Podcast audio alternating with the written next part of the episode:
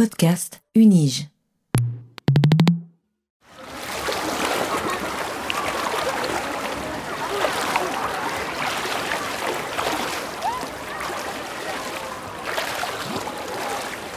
J'aime bien cette, image du, effectivement de, la bulle euh, mobile, hein, puisqu'on fait des longueurs, donc on nage, on, on, bouge en emmenant la bulle avec soi, mais en étant dans une espèce de, de j'ai utilisé le mot cocon dans le livre, on est dans un cocon social. Les gens sont là, on sait qu'il y a une certaine bienveillance qui nous entoure.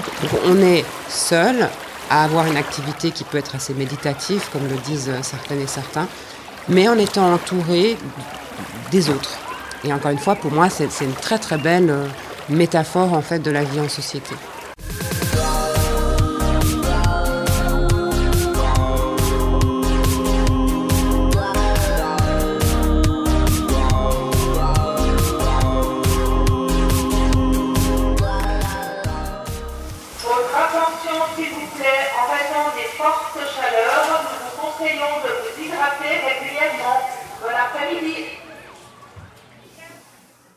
Nous sommes en plein mois d'août à l'Université de Genève et en pleine période de canicule. Il fait une chaleur étouffante aussi bien dans les bureaux qu'à l'extérieur et les prévisions annoncent que les températures pourraient atteindre les 36 degrés cet après-midi.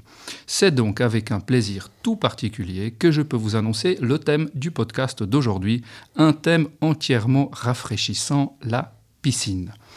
La piscine municipale est en effet le titre du livre publié récemment par la sociologue Cornelia Hummel, qui a accepté de venir, malgré la chaleur, parler dans mon micro aujourd'hui. Cornelia Hummel, bonjour. Bonjour.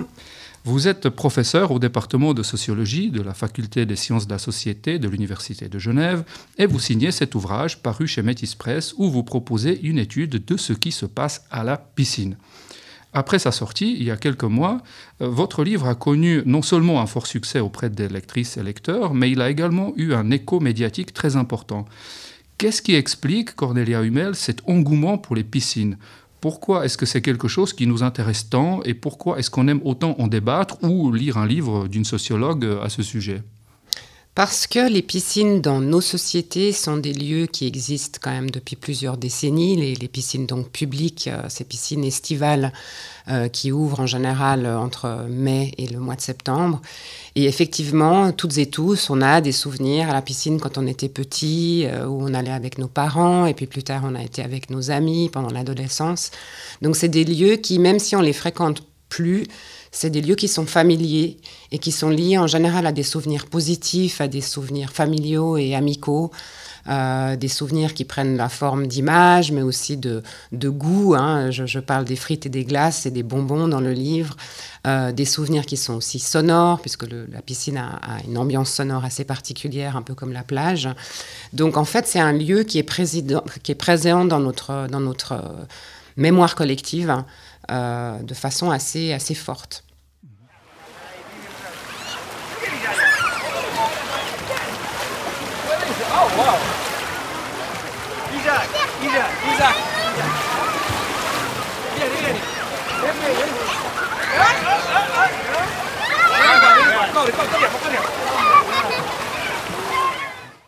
Alors, parlons-en euh, de, la piscine. Donc, dans votre livre, Cornelia Hummel, la piscine, on le voit, a des fonctions euh, extrêmement variées et différentes. Pour certains, c'est un lieu d'apprentissage, on y apprend à nager. Euh, pour d'autres, un lieu de méditation. Euh, vous le dites pour les nageurs qui enchaînent des longueurs, par exemple, et on en reparlera. pour d'autres, c'est un entraînement sportif. Pour d'autres encore, c'est un lieu de drague, un lieu de discussion ou simplement un lieu pour se rafraîchir. Parfois même, la piscine peut être un excellent lieu pour tester son courage sur le plongeoir, par exemple. Euh, donc la piscine, on le voit vraiment très bien dans votre livre, est un espace public qui a beaucoup de fonctions très différentes. Est-ce qu'il y a d'autres types d'espaces publics qu'on peut comparer à la piscine en ce sens? Ou bien est-ce que c'est justement en ce sens-là, par la diversité de ses fonctions, qu'elle a été un objet d'étude particulièrement intéressant pour la sociologue que vous êtes? Alors, j'ai réfléchi à ces autres lieux euh, qui rassembleraient le même nombre de fonctions un petit peu les parcs, quand il s'agit de grands parcs, où on trouve aussi des gens qui lisent, des gens qui pique-niquent, des gens qui font éventuellement euh, du sport, du tai chi, ou qui font de la course à pied, ou euh, dans, l'image là aussi, en se référant un peu à un imaginaire collectif, ce serait un peu Central Park, où on a une grande variété d'activités. Néanmoins, la piscine, ce qui est particulier, c'est qu'il y a une proximité des personnes qui, est plus importante. Dans les parcs, en principe, c'est rarement blindé, les gens prennent de la distance les uns et les unes avec les autres. C'est d'ailleurs ce qu'ils cherchent aussi, hein, c'est la, verdure et un peu la, distance euh, aux autres à la piscine, selon quel jour on est, euh, en plein été pendant les vacances scolaires. La densité est très forte et donc les enjeux du partage, du vivre ensemble de ces différentes fonctions, il est plus important. Donc effectivement, j'ai j'ai pas vraiment trouvé de lieu qui rassemble autant de personnes différentes, qui ont des activités différentes, euh, des aspirations aussi différentes euh, dans, ce lieu. Et euh, je le trouve effectivement assez, assez emblématique du, du, vivre ensemble dans, dans un espace. Mhm. Alors justement, on voit là qu'il y a peut-être une forme de paradoxe, en particulier pour les personnes qui sont des nageurs, donc des nageurs pas au sens où ils savent nager, mais qui viennent principalement pour nager, où d'un côté, ils viennent dans ce lieu public commun avec cette densité extrêmement forte, et d'un autre côté, ils font tout pour éviter euh, les autres, pour s'isoler. Alors certains, euh, comme j'ai déjà mentionné, vous le dites dans, le livre, viennent là pour méditer en quelque sorte pendant qu'ils nagent, de créer leur bulle, de s'isoler, etc. Euh, comment est-ce qu'on peut comprendre pour ce que vous avez pu observer, cette, sorte de paradoxe entre je viens dans un lieu public bondé et en fait je veux être seul et les autres m'embêtent alors les nageuses et les nageurs s'arrangent en général pour venir aux heures où il y a moins de monde. Et en fait, la piscine municipale, enfin les piscines municipales estivales, et en l'occurrence celle que, euh, que je prends comme exemple dans le livre, ont des vies relativement différentes selon l'heure de la journée, le jour de semaine, la météo aussi. Par exemple, s'il fait un peu couvert et un peu frais, les nageuses et nageurs seront quand même là. Par contre, euh, les enfants, les ados, euh, etc., seront moins enclins à venir à la piscine. donc il y a déjà le, le choix de l'heure à laquelle on vient. Et puis effectivement, il y a cette capacité à s'isoler. De, plusieurs personnes m'ont dit, mais même le dimanche après-midi, quand il y a, je sais pas, 1500 personnes dans la piscine, les lignes du bassin olympique sont vides. Parce qu'en fait, justement, la plupart des, personnes qui souhaitent faire des longueurs et, donc nager au sens sportif du terme ont peur que le bassin olympique soit plein à rabord, mais en fait, il ne l'est pas, parce que la population qui est là le dimanche après-midi, elle est dans les bassins où on se baigne plutôt que nager, elle fait euh, des jeux de ballon, les tout petits sont dans la pâte et les lignes sont relativement peu fréquentées. Et en fait, j'aime bien cette, image du, effectivement de, la bulle euh, mobile, hein, puisqu'on fait des longueurs, donc on nage, on, bouge en emmenant la bulle avec soi, mais en étant dans une espèce de, j'ai utilisé le mot cocon dans le livre, on est dans un cocon social. Les gens sont là, on sait qu'il y a une certaine bienveillance qui nous entoure. Euh, c'est pas comme si euh, les gens étaient en bord de bassin à tous critiquer euh, la façon dont vous nagez le crawl ou la brasse. Donc on est seul à avoir une activité qui peut être assez méditative, comme le disent certaines et certains, mais en étant entouré des autres. Et encore une fois, pour moi, c'est une très très belle métaphore en fait de la vie en société. Mhm. Alors, dans votre livre, il y a beaucoup de témoignages, vous citez beaucoup de, personnes euh, qui vous avez parlé, et puis il y en a un par rapport à ça qui, m'a particulièrement euh, plu, euh, c'est la personne qui explique que quand elle nage, elle va nager soit 900 mètres, soit 1,1 km, mais surtout pas 1 km pour ne pas faire comme les autres. Oui. Donc elle va nager seule, s'isoler, faire sa bulle, et en même temps, elle définit entièrement sa pratique par rapport à la, pratique des autres. Oui. Oui, et, en fait, ça procède de toutes les logiques qu'on appelle les logiques de distinction en sociologie, où voilà, on est un peu comme les autres, mais pas tout à fait. Et effectivement, un kilomètre, c'est une distance assez standard que beaucoup de gens nagent. Hein. Ils arrivent dans la piscine et disent Je vais faire mon kilomètre. Et effectivement, cette, nageuse-là, ben non, le kilomètre, ça, ça, ça l'énerve. Donc elle est sur 900 ou 1 km 1. Et euh, ça, la, ça la distingue, ça, ça lui rend une forme de, de, comment dire, de son individualité. Et c'est pareil pour euh, la couleur des bonnets de bain, euh, les lunettes, les accessoires ou pas d'accessoires. Alors évidemment, il y a des raisons sportives, mais pas que. Mais ces logiques de distinction sont relativement faibles par rapport à ce qu'on a dans la vie de tous les jours, où je pense à la façon dont on s'apprête, hein, les vêtements, les bijoux, etc. Tout ça, les, sociologues ont bien travaillé dessus. Dans la piscine, on a relativement peu d'outils de distinction. Euh, parce que les maillots de bain sont grosso modo quand même plus ou moins les mêmes, parce qu'on porte pas de bijoux quand on nage, ou, relativement peu. Alors il y a quand même, j'ai vu des dames nager avec des, boucles d'oreilles, j'ai trouvé ça assez surprenant. Euh, les cheveux, ils sont mouillés ou sous un bonnet. Donc on a, on a peu de façons de dire euh, je suis un individu pas complètement comme les autres. Et en fait, c'est sur ces petites distinctions-là que joue la personne qui nage 900 ou 1 km 1. Alors, il y a toutes ces personnes donc, qui vont à la piscine pour nager, ou principalement pour nager, pour s'isoler, etc., pour faire du sport. Mais il y a aussi, surtout, et presque surtout pendant la saison d'été, beaucoup de personnes qui ne vont pas du tout à la piscine pour nager et qui, euh, ce qui m'a beaucoup surpris en, lisant votre livre, parfois ne vont même pas du tout dans l'eau. Oui. Et pour certains, alors ça je ne savais même pas que c'était possible, ne, mettent même pas de maillot de bain oui. et, et restent habillés. Alors, qu'est-ce qui rend la piscine attirante pour ces personnes-là, pourquoi ces personnes-là finalement viennent à la piscine alors que l'eau finalement n'est pas ce qui les, ce qui les intéresse? C'est le substitut de plage. Euh, j'ai beaucoup fréquenté pendant une période les, les, plages de la côte atlantique française où c'est quand même relativement dangereux. Euh, alors nager, on peut pas, selon où on est, on peut se baigner. Mais même, se baigner, c'est une activité assez sportive, les vagues sont assez fortes. Mais la plage est pleine de gens qui veulent passer un moment ensemble, qui veulent prendre le soleil, euh, qui vont juste euh, ben, regarder la mer, qui vont jouer avec leurs enfants, qui vont bronzer, qui vont avoir aussi une multitude d'activités de type vacances. Tout ça, ça fait partie du délassement, ça fait partie du repos, euh, du bien-être en fait, d'être posé dans un endroit où voilà, il y a du soleil, euh, il fait beau, euh, il y a de l'eau. Je pense que la présence de l'eau, même si on n'y met pas son corps, a un côté extrêmement délassant en fait.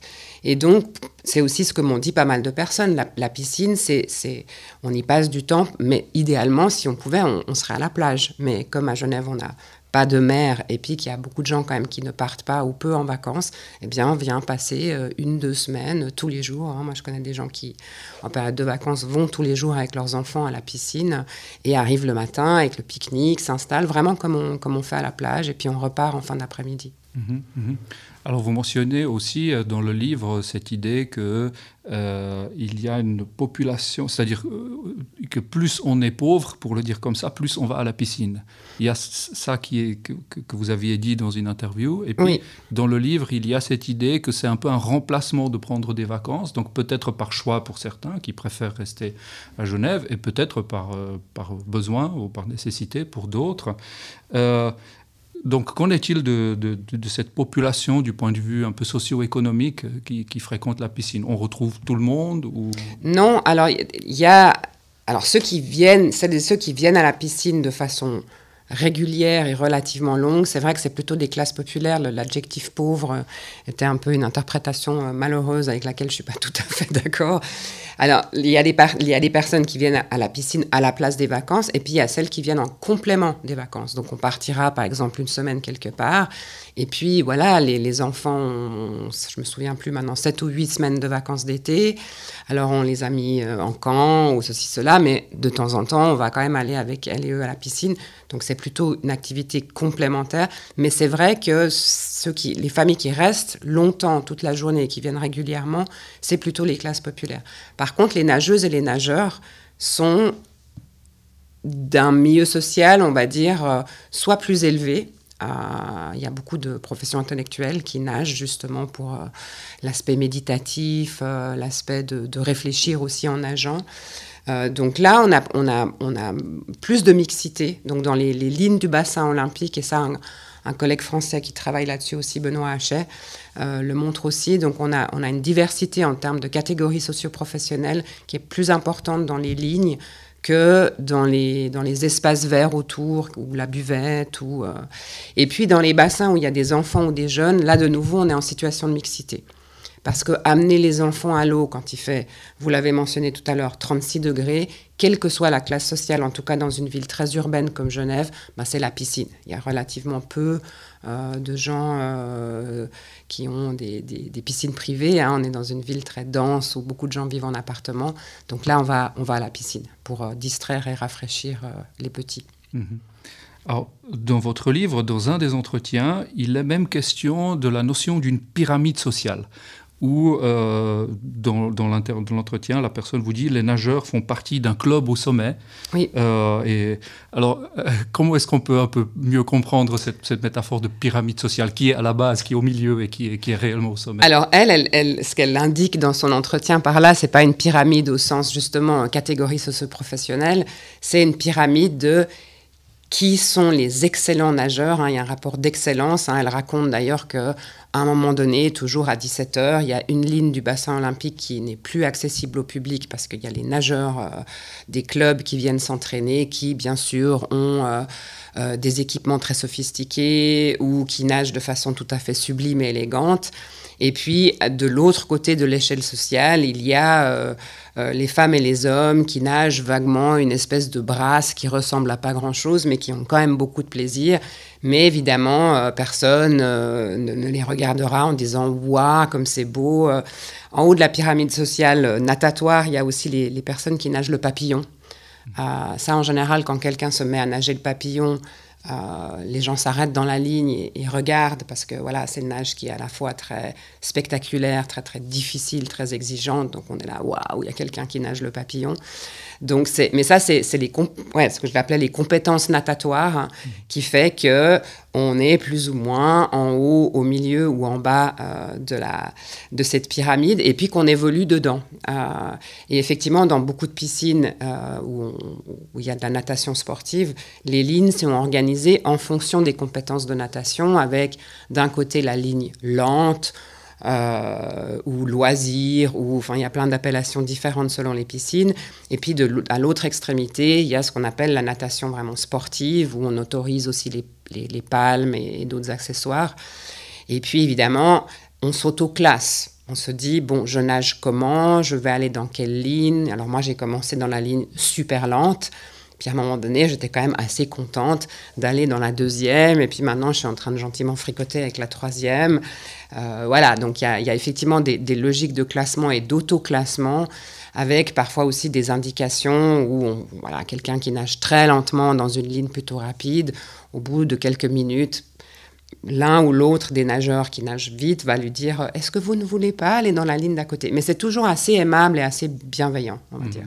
Les, personnes ont plutôt tendance à s'auto-surclasser oui. ou, ah, oui, oui. sous-classer Alors les hommes se surclassent et les femmes se sous-classent. Comme euh, dans le, reste de la société, les hommes adorent nager du crawl très euh, ample comme ça, euh, dans une ligne lente, parce qu'en fait, à mon avis, à la, base, ils se disent, ben, c'est bien, il y a de la place. Et puis après, au bout d'un moment, ils se rendent compte que cette place, elle n'est pas idéale non plus parce qu'ils doivent constamment dépasser et souvent bousculer. Donc euh, les hommes qui se, qui se, qui se, voilà, qui se mettent dans les lignes trop lentes, ils n'aiment pas. Et puis dans les lignes trop rapides, là, c'est eux qui vont se faire dépasser. Donc voilà, ça a l'air d'être moins problématique. Oui, les hommes ont tendance à se surclasser. Mhm. Un lieu de cohabitation compliqué, avec beaucoup de règles implicites. Complètement. que, les gens respectent plutôt bien euh, ou est-ce qu'il y a des conflits qui apparaissent? Alors, il y a des, des, je dirais pas des conflits, moi j'ai jamais vu de disputes, mais il peut y avoir des petites piques. Typiquement, euh, l'homme qui nage euh, trop vite, de façon un peu agressive, qui nage en milieu de ligne, donc les, les, lignes de natation, on tourne dans le sens des aiguilles d'une montre, donc c'est un, un espèce de carrousel. Alors carrousel allongé. Donc on circule comme sur la route à droite, on tourne au bout, donc on reste toujours sur la droite. Et puis voilà, il y a souvent des gens qui euh, se mettent au milieu et donc bousculent tant les gens qui sont sur leur droite que les gens qui sont sur leur gauche. Là, au bout d'un moment, là, on fera une petite remarque en disant Monsieur, s'il vous plaît, est-ce que vous pouvez respecter? Est-ce que si vous voulez nager vite et au milieu, il faut peut-être aller dans une autre ligne? Euh, mais en général, ça, passe par des regards, ça passe par des, par des petits gestes, ça passe par des petites remarques. Euh, et c'est vrai qu'il faut se débrouiller soi-même. Les gardiens de bain, ils n'interviennent pas sur euh, l'ordre des, bassins. Donc la, cohabitation, elle est, laissée aux nageuses et aux nageurs. Des fois, on reçoit des petits coups. Alors, il y a des gens qui s'excusent en disant Je suis désolé, je vous ai touché. Euh. et puis, alors, ce qui est effectivement assez drôle, c'est quand arrivent des nouveaux venus qui nagent rarement en ligne, et c'est souvent le cas l'été, euh, quand il y a des personnes qui nagent pas à l'année, qui viennent nager dans les lignes et qui se trompent de sens, donc qui nagent à l'inverse des aiguilles d'une montre, à l'anglaise, parce que c'est assez rigolo en Angleterre, on nage dans l'autre sens aussi. Euh, et puis euh, qui voilà alors c'est drôle elles mettent très longtemps pour se rendre compte qu'elles sont pas dans la bonne direction. Et, là aussi en général il y a quelqu'un qui leur dit aimablement que ça se passe sur la droite et pas euh, sur la gauche. Donc en fait cet ordre il est visible en particulier quand quelqu'un le dérange. Et là tout d'un coup on se dit ah ouais c'est quand même très bien réglé tout ça. Et quand quelqu'un ne rentre pas et, et, ou fait des, entre guillemets des erreurs ça, ça, désorganise toute la ligne et on se dit ah bah oui et en fait c'est transmis par mimétisme en fait les gens font la même chose que euh, leurs co-nageurs et nageuses euh, par mimétisme. Mhm. Est-ce qu'en ce sens pour la sociologue que vous êtes la piscine est vraiment euh, le terrain privilégié d'observation de ce type de phénomène par rapport, par exemple, au parc, où il est très facile de s'éviter, donc on n'a pas besoin finalement de faire émerger tout ce type de, règles implicites? Oui. oui, tout à fait. Moi, je trouve tout à fait fascinant qu'on mette un bassin de 50 mètres de long, qu'on découpe avec des, des boudins en plastique et qu'on dise aux gens, bon, on a nagé là-dedans.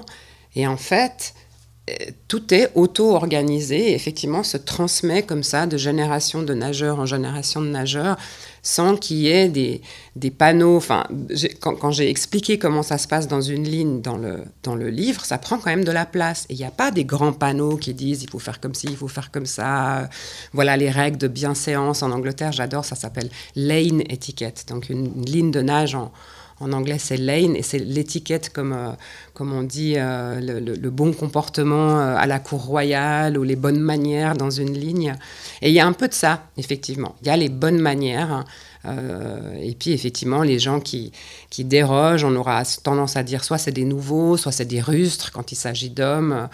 Euh, donc il n'y a, pas de, conflit, mais effectivement, il y a aussi a compris quel était le comportement adéquat ou n'a pas compris.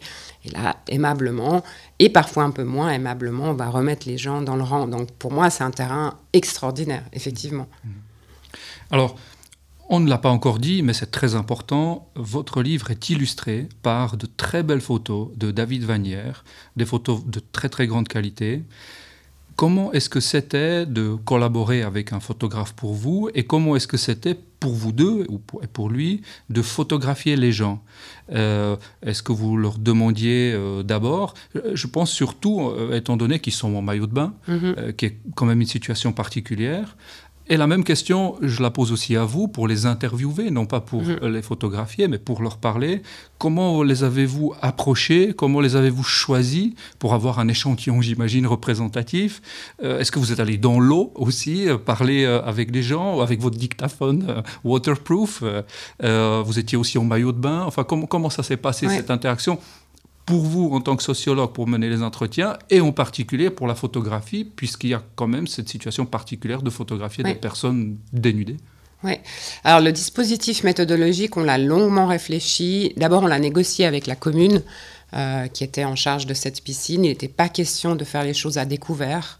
Il n'était pas question de déranger les gens. Il n'était pas question de effectivement euh, euh, faire arriver comme ça un appareil photo dans une piscine. C'est juste le pire qu'on puisse imaginer. Donc on a négocié qu'on informait très fortement le public de la piscine. Donc il y avait des affiches un peu partout, alors à l'entrée, mais un peu partout dans les vestiaires, qui disaient euh, un livre est en cours de fabrication euh, sur la piscine de la Fontenette. Il y avait nos noms et puis il était, il était précisé qu'on portait un t-shirt avec un logo spécifique dessus, qui était un petit livre dans lequel plonge une personne. Euh, et puis donc les gens pouvaient nous identifier. Donc euh, on avait les deux, ce t-shirt, on avait des cartes de visite pour nous présenter, etc. Ça permettait aux gens, si nous voyaient arriver de loin, de dire non, non, ne m'approchez pas, j'ai pas envie, etc. Ça, nous, ça leur permettait de nous chasser, même déjà à 5 mètres de distance. Ça a assez bien marché. Donc vous vous êtes fait chasser? Euh, Oui, oui, le, le, geste comme ça. Non, non. Euh, alors le photographe l'a eu plus souvent que moi parce que voilà, ben, c'est toujours de toute façon difficile de photographier des gens qui sont pas d'emblée d'accord dans le cas de la photo de portrait, etc. De toute façon, le tout venant, il est très très difficile à photographier. Et là aussi, j'ai été ravie du, du, grand professionnalisme de, David Bagnères, qui a vécu quand même des moments très difficiles dans cette piscine, parce que voilà, ça fait tout de suite voyeur, euh, le gros appareil photo, euh, comme vous le disiez, les, gens sont dénudés. Et puis, on ne peut pas demander à 150 personnes l'autorisation de photographier. Donc, il a utilisé toute la panoplie du photographe euh, qui photographie de la foule. Euh, qu'on ne doit pas reconnaître. Donc euh, le flou de bouger, le contre-jour, euh, tout, y est passé pour qu'on puisse avoir des photos avec des gens qui pratiquent cette piscine de diverses façons sans qu'on ait le problème du droit à l'image. Et puis après, il y a une série plus limitée de, de là, c'est des vrais portraits où souvent c'est moi qui commençais avec l'entretien et puis je disais à la fin de l'entretien est-ce que vous seriez d'accord de faire une photo? Ah non ah, et puis au bout d'un moment on arrivait quand même à les convaincre mais on a fait relativement peu de, portraits. Mais du moment où les gens sont reconnaissables euh, on a demandé l'autorisation. Pour les enfants les gens moi je leur expliquais qu'en fait euh, les, petits euh, même une année après la photo à la sortie du livre on les reconnaîtrait plus parce qu'ils ont grandi. C'est l'avantage Enfin, il y, a un gros désavantage à photographier des enfants, c'est que les parents sont particulièrement euh, stressés sur l'image de leur enfant, mais les enfants changent. Et euh, voilà, il suffit qu'en plus, ils aient plus le même maillot de bain. Et, voilà. Et donc, on, reconnaît aussi moins les gens du fait qu'ils sont en maillot de bain, pas coiffés, etc. Donc ça, on leur a, expliqué. Mais ça a été une expérience très difficile pour le, pour le photographe. Euh, ces, photos, photos, de piscine, il s'est senti mal, euh, je dirais, tout le, tout le long du terrain. Et puis moi, ben, je prenais mon courage à deux mains, c'est ce qu'on fait quand même assez rarement en ethnographie. J'étais là avec mon carnet et j'allais vers les gens en disant Bonjour, euh, je suis une des deux personnes qui fait le livre sur la piscine de la Fontenette. Je montrais le t-shirt et le carnet. Est-ce que je peux vous déranger un petit moment? Et puis soit je prenais les notes à la volée, soit si je voyais que ça prenait bien, j'enregistrais. Alors évidemment, les gens étaient embêtés parce qu'ils ne pouvaient pas dire j'ai pas le temps, ce qu'ils disent la plupart du temps quand ils refusent un entretien. Donc les, refus étaient difficiles à formuler. Et puis, il y avait une certaine bienveillance dans l'accueil au projet parce que toutes ces personnes aimaient profondément la piscine. Ils disaient ah ben, en fait, pour eux, c'était un hommage. On faisait un livre d'hommage. Et, du coup, il y en a quand même beaucoup qui ont, qui ont accepté, puis qui m'envoyaient Ah, mais il y a ma copine. Les, les, personnes les plus difficiles à approcher ont été les adolescents. Mais ça, ils le sont dans la vie ordinaire, de la sociologie ordinaire aussi. Les adolescents sont assez peu. Euh, bavard. Donc on en a attrapé quelques-uns quand même. Mais globalement, je trouve qu'on a été bien reçus, mais parce qu'on a pris la peine aussi d'être très... Euh, tous les gardiens de bain étaient informés, euh, on était habillés de façon le plus dénudée possible, mais on avait quand même le t-shirt parce que sinon on savait plus comment s'identifier. Au bout d'un moment, on a laissé tomber le t-shirt parce qu'on allait mourir de chaud avec. Et on s'est promené aussi soit en petite robe, soit en maillot de bain, mais on avait mis les les cartes de visite autour du cou, puis les gens nous reconnaissaient d'ailleurs, nous disaient alors c'est pour quand ce livre? Donc au bout d'un moment, on a fait partie du décor parce qu'on a quand même fait beaucoup beaucoup d'heures euh, là-bas. Il y a beaucoup d'habitués, de, personnes. Il y a beaucoup beaucoup d'habitués. Oui, il y a beaucoup d'habitués. Ouais, c'est clair. Notamment dans les personnes âgées, mais aussi dans les familles qui viennent quelques saisons, puis après les enfants grandissent et ils viennent moins, ou alors les personnes reviennent, mais oui, il y a beaucoup d'habitués. Et, ça fait pour moi aussi l'intérêt de ces piscines, c'est qu'elles elles, condensent aussi une sorte de vie de quartier, de gens qui, qui, voilà, on vient trois semaines à la piscine à la même heure, évidemment qu'on connaît tout le monde, y compris d'ailleurs le, personnel de la piscine. Et puis il y a toutes ces interconnaissances qui se nouent, qui sont des, des belles interconnaissances estivales qui se prolongent ensuite. Voilà, on pourra croiser. Alors les gens qu'on croise dans la rue par ailleurs sont pas toujours faciles à reconnaître justement parce que tout d'un coup ils sont coiffés, habillés, tout ça. Donc c'est ah mais euh, à la, COP, euh, qui, est, pas très loin de la, de la piscine, je, vois ça des fois. Ah, mais vous nagez, non Vous aussi à la piscine. Donc ça, ça se prolonge aussi. C'est des interconnaissances qui se diffusent dans la vie ordinaire du quartier. Mhm. Et on le voit à travers tout votre livre, il y a vraiment une forme d'amour, d'affection pour la piscine de, de, la part des personnes euh, avec qui vous avez mené les entretiens. Oui. Euh, qu'on ne verrait peut-être pas pour un parc ou pour la rue ou pour d'autres euh, lieux publics. Alors pour les parcs, je l'ai entendu, quand il s'agit de beaux parcs, le parc des Bastions par exemple à Genève, les gens ils sont extrêmement attachés. Euh, Donc il y a, oui, il y a un attachement qui se crée justement parce que souvent la biographie de l'installation de sportive, la piscine, et récréative se superpose avec la biographie des gens. Donc ils ont des souvenirs là-bas, des souvenirs d'enfance ou des souvenirs avec leurs enfants. Euh, et puis, donc, il y a, y a comment dire, y a, sont emmêlés ces, ces, deux biographies. Et oui, ce sont des lieux auxquels les gens sont, sont très attachés. C'est des lieux dans lesquels ils sont heureux. On m'a beaucoup dit ça. Je suis heureux ou heureuse à la piscine. Mmh, mmh. Alors, on a parlé de, photographier les, gens, photographier leur corps en maillot de bain. Et qu'en est-il du simple regard, du coup, non pas entre vous, chercheurs et chercheuses, et euh, le public, mais entre les, personnes qui fréquentent la, piscine, dans ce contexte particulier? Parce que finalement, il y a très peu d'endroits publics urbains où c'est socialement admissible ou même euh, légal de se dévêtir euh, autant. Euh, cette particularité des piscines, où c'est même obligatoire, ou plus ou moins obligatoire, d'être, dévêtu, enfin en maillot de bain. donc est-ce que la piscine, en ce sens-là, permet d'observer des comportements particuliers? Est-ce que c'est un bon lieu d'étude de la pudeur, par exemple, ou au contraire de l'exhibition, et du regard que les gens se, portent entre eux, peut-être même d'une forme d'érotisme qui pourrait mhm. exister? Alors, dans les, dans les codes non dits, il y a effectivement le fait qu'on ne mate pas à la piscine, comme on dit, puisque tout le monde est, ou presque tout le monde est dévêtu. Alors, dans le presque, il y a effectivement toutes les personnes particulièrement pudiques, et l'adolescence est un âge très très important là-dessus. Hein. Se dévêtir devant les copains à la piscine, c'est pas facile, facile. Donc, il y a des ados qui restent habillés euh, pendant. Euh, quelques semaines, voire toute la saison, et puis on verra la saison d'après. Ensuite, il y a aussi les questions culturelles. Euh, il y a des personnes qui, euh, euh, je pense notamment aux, femmes voilées, ben, elles vont rester habillées, vont rester voilées et, ne se baigneront donc pas, encore que le burkini est autorisé maintenant, en tout cas à la piscine de la, de la Fontenette. Ce n'était pas le cas quand on a fait le terrain.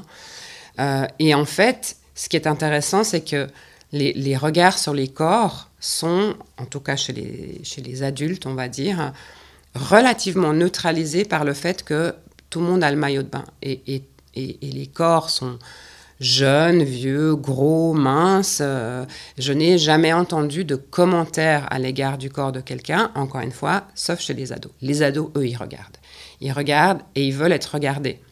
Euh, un ado qui... Euh, alors moi j'ai adoré le plongeoir. Hein. Le plongeoir, c'est une scène, enfin au sens du sociologue Erwin Goffman. Hein. on est vraiment en train de faire le spectacle euh, du jeune garçon ou de la jeune fille euh, qui, montre son corps en action en faisant le, plongeon.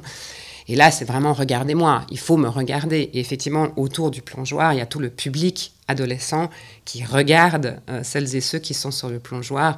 Alors là, on est dans, tout l'inverse du code qui, prévaut en fait pour les adultes. C'est on, se regarde pas le, et on se juge pas le corps parce que en gros la perfection de toute façon dans cette piscine elle n'existe pas.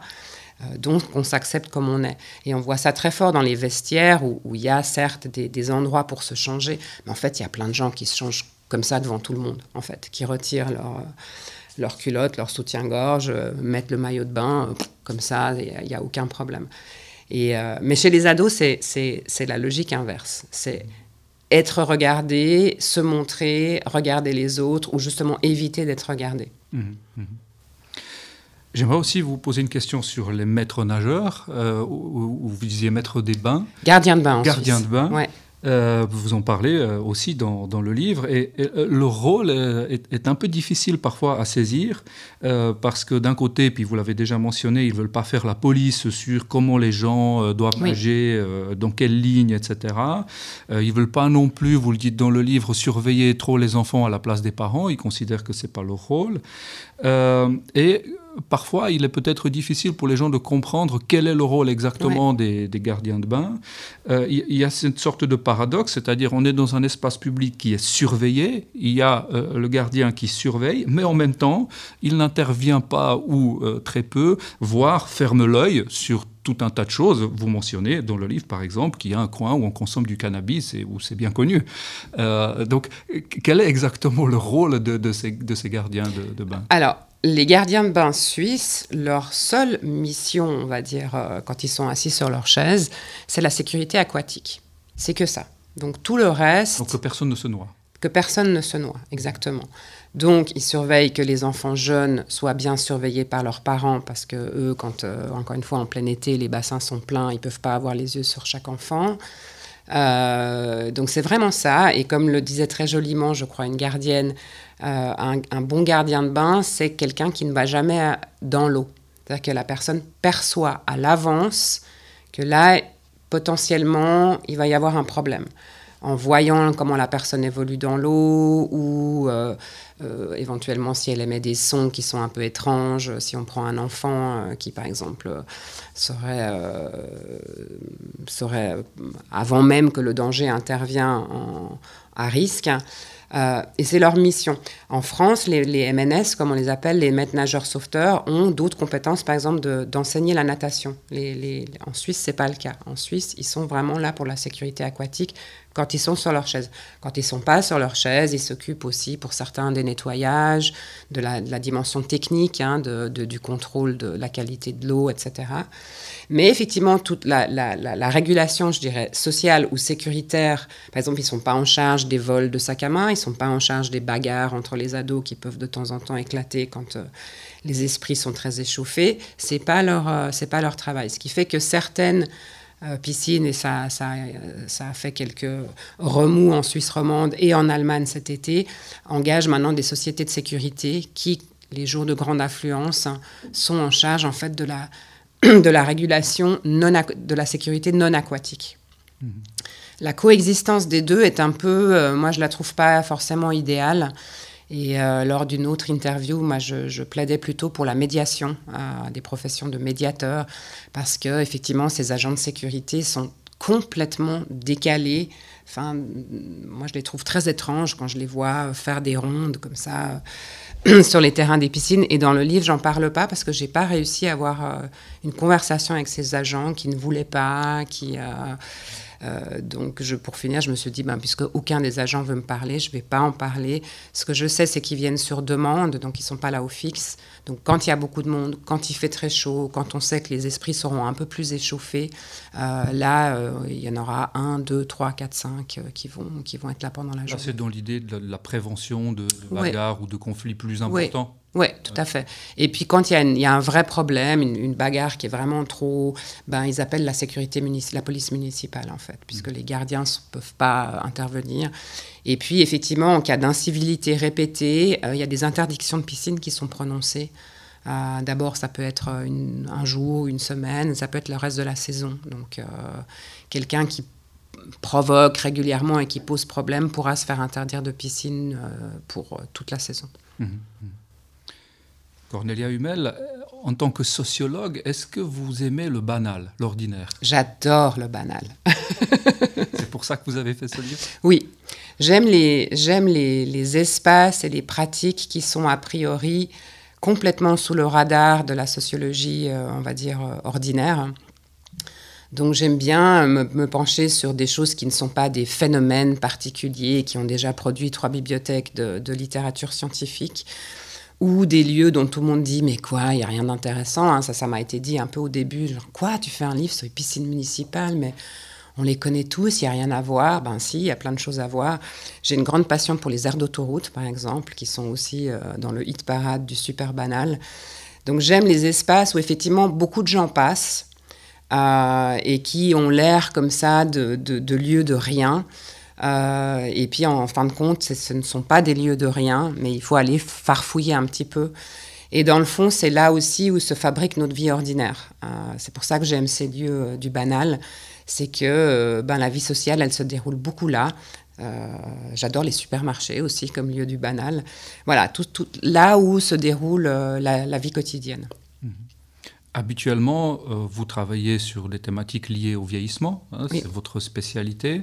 Euh, est-ce que euh, lorsque vous traitez de thématiques comme des piscines ou des aires d'autoroute, c'est pour vous reposer de, votre spécialisation principale sur le vieillissement ou au contraire, est-ce que vous y voyez des liens euh, utiles ou une forme de prolongement ou, d'interaction entre, ces thématiques-là?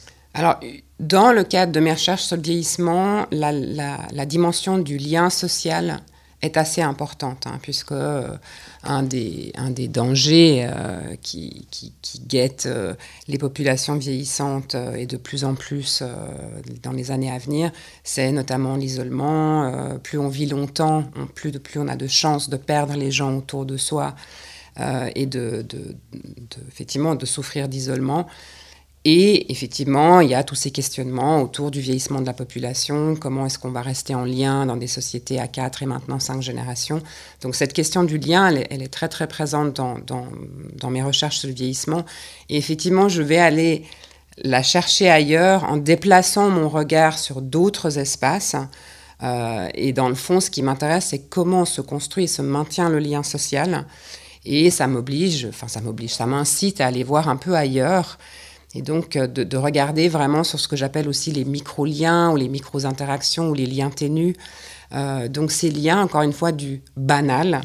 Euh, et, ça m'a beaucoup, beaucoup redonné en fait de, pistes de recherche, de voir comment, par exemple, le fait d'aller à la buvette tous les matins à 10 heures, boire un café après avoir été nager quelques mètres, les personnes âgées, créait une multitude de mini-liens comme ça avec la personne de la buvette, avec, euh, donc qui fait le service, avec d'autres nageurs et nageuses. Et puis après, on est assis l'un à côté de l'autre euh, sur une chaise longue et, il se passe des choses. Mais il faut aller regarder très près pour aller voir ces micro-liens. Et donc, effectivement, je ne suis pas sur les liens forts, les liens amicaux, les liens familiaux, mais comment, ce, voilà, comment euh, ces personnes trouvent du sens dans les relations sociales qui sont souvent microscopiques. Et effectivement, là, pour moi, il y a un vrai dialogue entre euh, étudier euh, une piscine avec tous ces petits liens qui se construisent, y compris chez les personnes âgées, et puis mes sociologies plus ordinaires. Et puis l'autre aspect qui est important pour moi, c'est de me renouveler méthodologiquement. Euh, c'est souvent, c'est le deuxième livre maintenant que je fais en mode photo et grand public et tout ça. Et ça me permet d'abord d'exercer une écriture accessible au grand public. Et je tiens beaucoup, beaucoup à ça, qu'on sache écrire pas seulement des articles scientifiques, mais aussi euh, d'autres publications plus accessibles. Et puis d'expérimenter l'apport de la photo, euh, d'expérimenter ce que j'appelle des ethnographies plus sensibles, où je me mouille au sens propre et figuré. Hein, on l'évoquait tout à l'heure. Moi, j'ai fait pas beaucoup d'observations depuis l'intérieur des bassins, en courant ensuite prendre des notes. Euh, à la, terrasse de la buvette. Donc ça maintient en vie, en fait, la, sociologue de terrain qui est en moi. J'ai, j'ai pas envie de devenir une sociologue que gestionnaire de fonds et qui a une grosse équipe et qui manage tout ça. Donc j'ai besoin de me mettre dans l'eau du social et d'expérimenter diverses euh, méthodes assez régulièrement.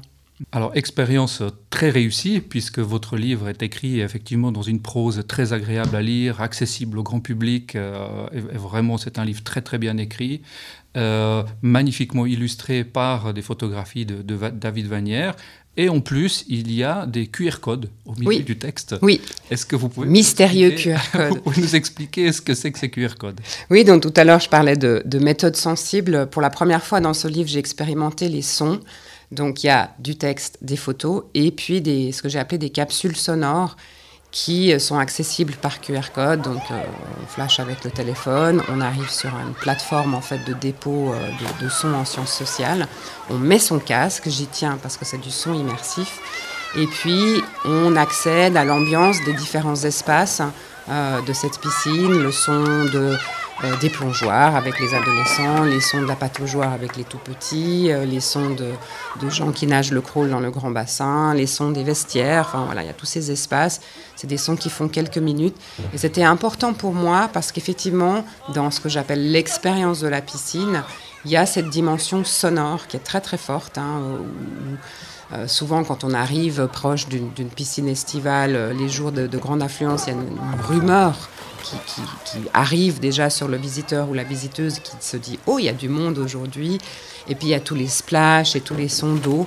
Donc pour moi, c'est complètement indissociable. C'est une façon, enfin, c'est un, moyen supplémentaire de faire partager euh, ces, petits univers, hein, puisque c'est quand même la différence principale de la piscine estivale avec la piscine couverte, le nombre de fonctions le temps passé est beaucoup plus court.